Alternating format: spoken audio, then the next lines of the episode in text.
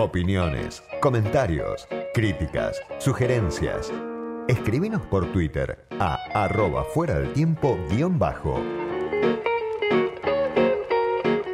Del otro lado de la línea está ya Sergio Morresi, que es politólogo, profesor en la Universidad Nacional del Litoral, investigador del CONICET y que viene trabajando hace bastante tiempo en las derechas políticas, podemos decir, lo que se inscribe en el mapa doméstico desde el PRO hacia la derecha. Fue autor en su momento de un libro muy interesante, Mundo Pro, junto a Gabriel Bomaro y Alejandro Velotti. Ya está del otro lado de la línea. Sergio, soy Diego Genud. Gracias por atenderme.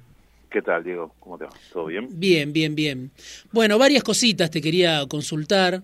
Lo primero es cómo ves el regreso de Macri a la campaña electoral, ¿no? Que a algunos nos sorprendió porque hasta hace poco parecía que lo habían jubilado y de repente lo van a buscar, dicen cerca de Macri, los mismos que lo querían jubilar por alguna razón, lo sientan a ser parte de la campaña. ¿Vos cómo lo interpretás este regreso? Y un poco me parece que tiene que ver con pensarlo como aquel que va a contener o que es capaz de contener una fuga hacia la hacia partidos más hacia la derecha que, que el propio PRO, que el propio Juntos por el Cambio. Porque efectivamente tanto en provincia de Buenos Aires como en Ciudad de Buenos Aires hay una oferta electoral donde un voto que se consideraba que ya era propio o que tenía el destino de, en todo caso de converger aunque no fuera propio, que los elegía como secondés, digamos, como segunda alternativa, se les está yendo. Y en ese caso una, el retorno de una figura como Macri puede efectivamente ayudar a, a bloquear ese voto que se escapaba.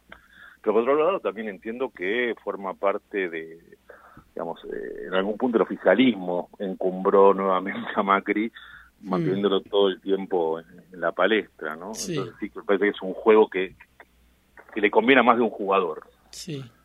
Ahora, vos decías en alguna entrevista que, que, que leí que te hacían en los últimos tiempos, bueno, que hubo un sector del, del, votante del PRO, del votante de Juntos, que terminó desilusionado por la tibieza de Macri, ¿no?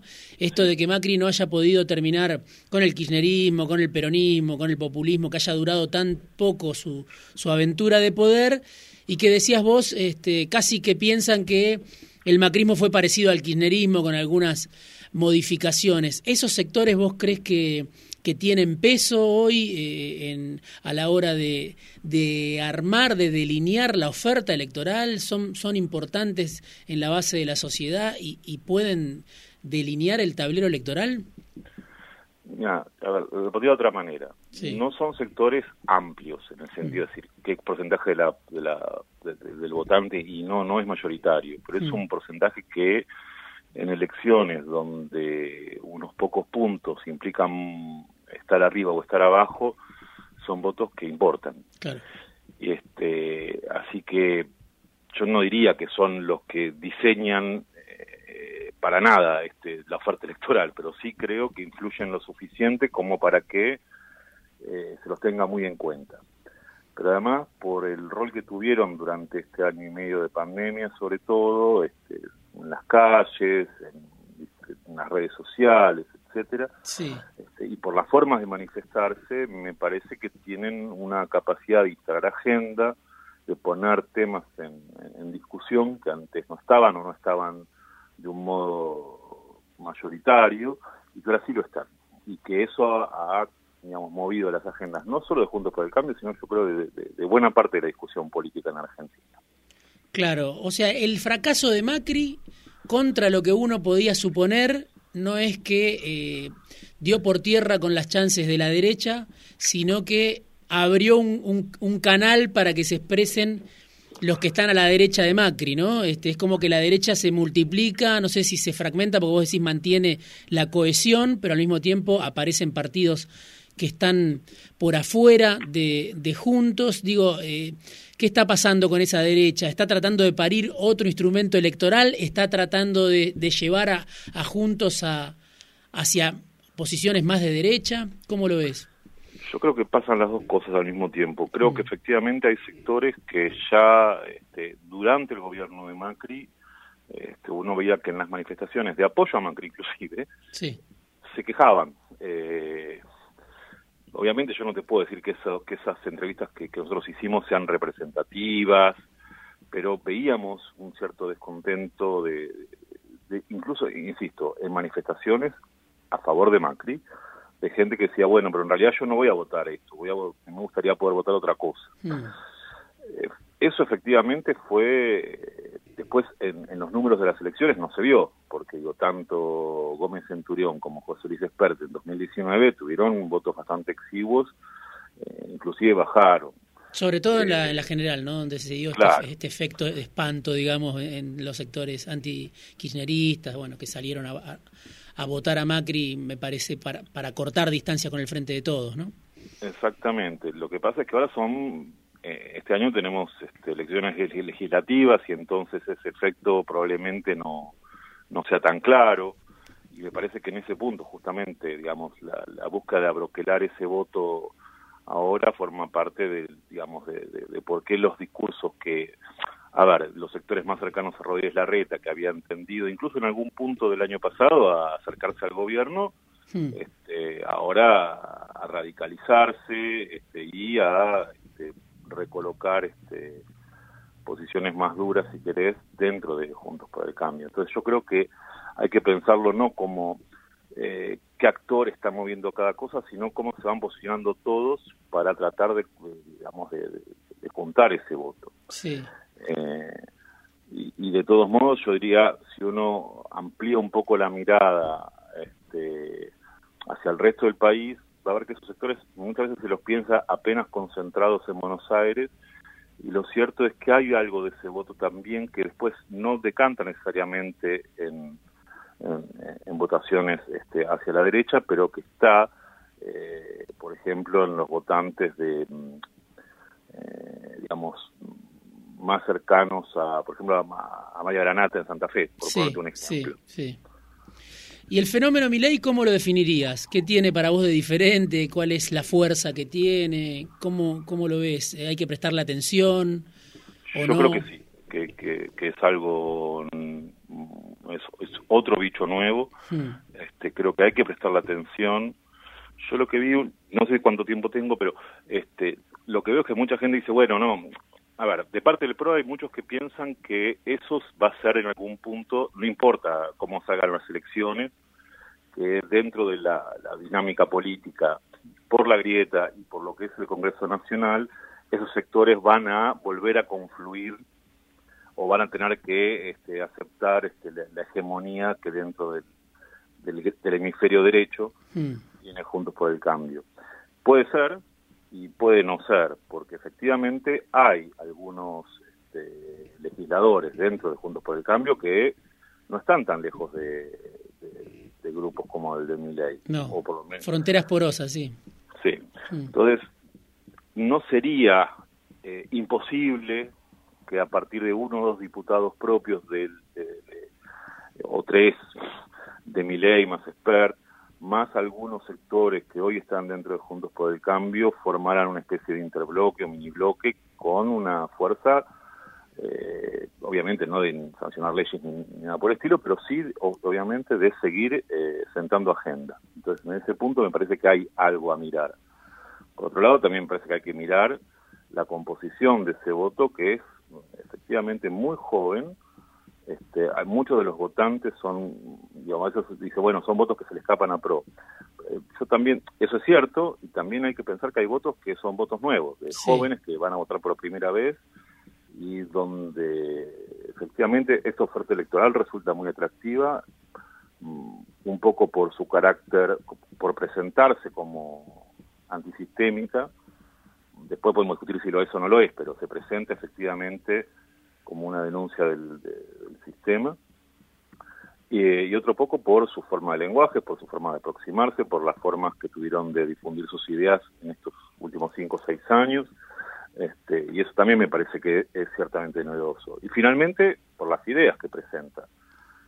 Uno puede discutir efectivamente la forma de capitalismo que este, está pensando pro, cambiemos, y una distinta de capitalismo que presenta el peronismo y claramente anticapitalista la de la izquierda. Pero lo que presenta efectivamente a nivel de ideas, este, mi ley es otra cosa, que tiene que ver este, con, digamos, presentar ideas neoliberales en su estado más, más puro, más radicalizado, y eso también implica ciertas novedades. Quemar el Banco Central parece más una consigna de, izquierda que de derecha, va, no sé cómo lo interpretás. Y nada, bueno, a ver, en algún punto es una consigna de libro, hmm. digamos, porque efectivamente hay autores este, que, impulsaban esa idea, vienen impulsando esa idea de los años 30, hmm. este, o sea, más o menos de que los bancos centrales empiezan a ser importantes, hay autores que se, se oponen a eso y que mantienen esa, esa idea. Ahora, claramente no es una idea, vamos a decir, lo pondría así, si hay sectores eh, empresariales muy interesados en la visión y muy identificados con la visión eh, de Juntos por el Cambio, y otros más interesados o que se sienten más proclives o históricamente a la del oficialismo, la del Frente de Todos, uno no, no parecía haber muchos sectores empresariales interesados en el tipo de eh, oferta que presenta mi ley. Y sin embargo, la forma en que lo presenta y la potencia con la que lo presenta hace que efectivamente haya algún sector que lo mira con interés. Sí, bueno, algún este, sector, él trabaja además para el sector empresario, en el caso, por ejemplo... claro, entonces yo diría, e, es una cosa que atrae más, no al capitalista, sino al ejecutivo, si vos querés. Y con el voto joven que vos decías, eh, puede haber, eh, vos crees que hay, no sé si con el trabajo que estás haciendo, eh, hay posibilidad de que él logre capturar voto no solo en la clase, en los hijos de la clase alta, llamémosle, sino también en los hijos de, clase baja. una Pero no tengo ninguna duda, mm. ninguna duda de mm. eso. Yo digo, hace varios años que estamos varios colegas, si por una Ezequiel Zafra, este y Martín Vicente, con los que venimos trabajando en diferentes ciudades, no solo en Buenos Aires, yendo a los teatros, a las presentaciones de libros, etcétera, y lo que se ve es un público muy joven, mucho más amplio socialmente de lo que se suele pensar, eh, y yo te diría que no es solamente gente de clase media y media alta. Obviamente uno puede decir es predominante, es un público urbano, eso es, eso es verdad, pero para nada yo veo eh, ese, ese carácter clasista que, que algunos dan por supuesto. Hmm. Para nada. Esto de que decía yo, me lo, me lo, me lo decían como una de las frases de, de, Marcos Peña en el gobierno, ¿no? La idea de que en Argentina no podían hacer un Bolsonaro porque estaba el PRO, ¿no? Y que otros traducían, bueno, a la derecha de Macri está la pared. Pero digo, más allá de que existan expresiones de derecha hoy, a la derecha de Macri, ¿vos crees que puede haber un, madurar un liderazgo este, del estilo del de Bolsonaro, adaptado obviamente a la Argentina? ¿Ves una posibilidad de eso? ¿Lo ves lejano? Mira, lo veo lejano por el rol de... A ver, el fenómeno Bolsonaro no solo se explica por la situación particular que vivió Brasil, sino también por el lugar que algunas corporaciones como el ejército tienen en Brasil y que no ocupan hoy eh, en la Argentina. Efectivamente uno puede decir, eh, llevando a, como candidata a, Victoria Villarroel, ley está también apelando de alguna manera al voto de la familia militar. Es un voto que disputa en todo caso también con otras agrupaciones como el Frente NOS o como, este, bueno, en, Buenos Aires van juntos, pero no en otros lugares. Entonces, ahora, ese voto eh, en Argentina no implica necesariamente el, tipo de opciones para nada que como la que se dio en Brasil con Bolsonaro. En ese punto no, no lo veo para nada plausible hoy. ¿Y lo de es distinto? Segunda, todo puede suceder, pero no, no parece razonable ese tipo de cosas. ¿Vos lo de Esper lo ves distinto? ¿Lo ves parte del, de la misma composición? Digo, más allá de que no tiene el mismo nombre. no, no, no tiene el mismo nombre. Claramente Esper tiene otro recorrido propio que él sí está, si querés, más vinculado a, experiencias anteriores, pero sin embargo actúan juntos. O sea, mm. a ver, cuando nosotros con Gabriel Bomar hemos estudiado el PRO, lo que veíamos es que era gente muy distinta, que estaba junta, eh, y, uno tenía la, idea de que no sabíamos si eso iba a, seguir juntos. Y lo cierto es que siguió junto. Si uno mira estas este, derechas, este, que uno puede decir son bastante distintas, digamos, este, José Luis Pert es un liberal, neoliberal más clásico, uno lo escucha hablar y se parece a otras cosas de los años 80, los años 90, y Milei tiene otro discurso. Y al mismo tiempo los dos, si uno los escucha hablar, no tienen nada que ver con Gómez Centurión, y sin embargo, insisto, en algunos lugares van juntos. Hmm. Entonces, para mí la innovación, si, me dejas recapitular un poco, lo, planteo distinto, más allá de la pregunta que me hiciste. Eh, durante eh, el gobierno de Macri estaban todos juntos, desde la centro derecha o, o el centro mismo, o incluso centro progresista, hasta la derecha más dura.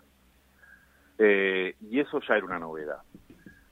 Lo que se fue dando con Macri es un acercamiento de dos tipos de derecha que en Argentina siempre estuvieron divorciadas, que es una derecha nacionalista, reaccionaria, catolicona, eh, muy conservadora, ultramontana, y una derecha liberal, eh, a veces anarcocapitalista, a veces minarquista, a veces neoliberal, a veces austríaca, a veces de la Escuela de Chicago y lo que fuera. Son diferentes, pero no importa, pero claramente muy distintas.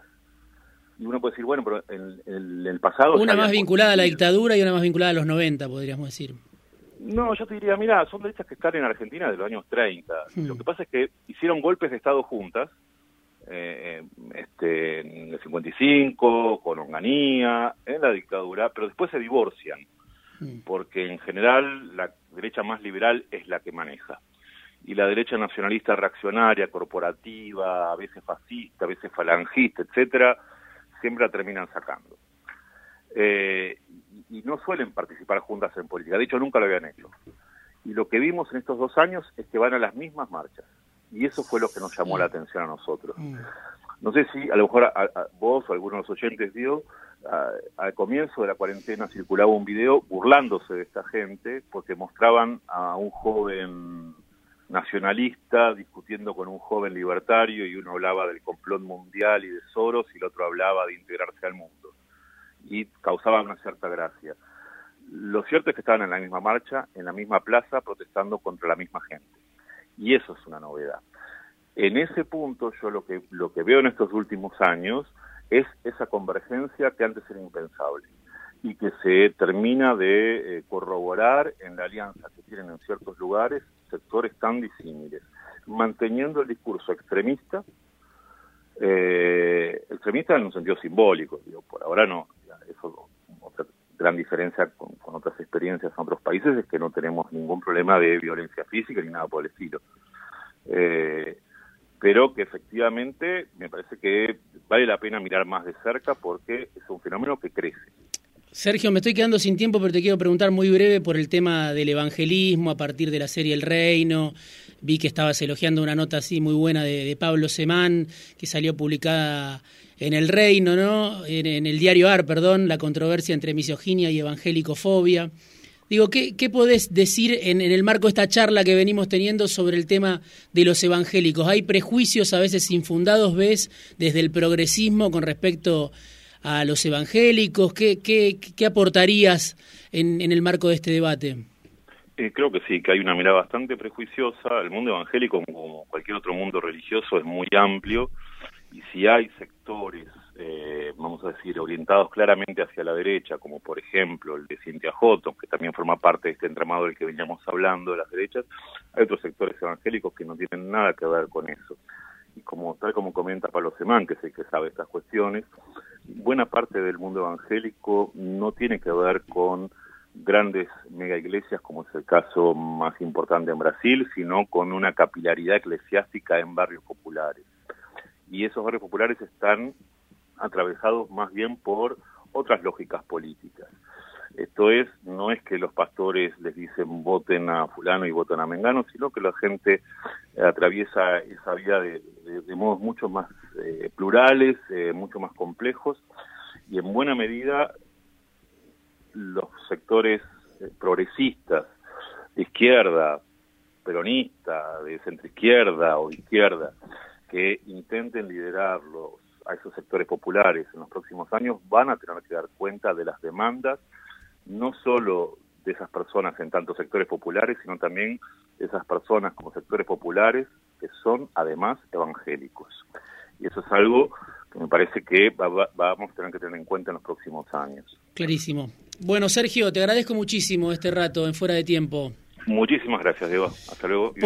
Politólogo, profesor en la Universidad Nacional del Litoral, investigador del CONICET, trabaja sobre derechas políticas, estudia sobre este tema, hizo un libro junto a Gabriel Bomaro y Alejandro Velotti que se llama Mundo Pro y es muy interesante y le recomiendo que lo sigan porque analiza este fenómeno con una perspectiva muy interesante.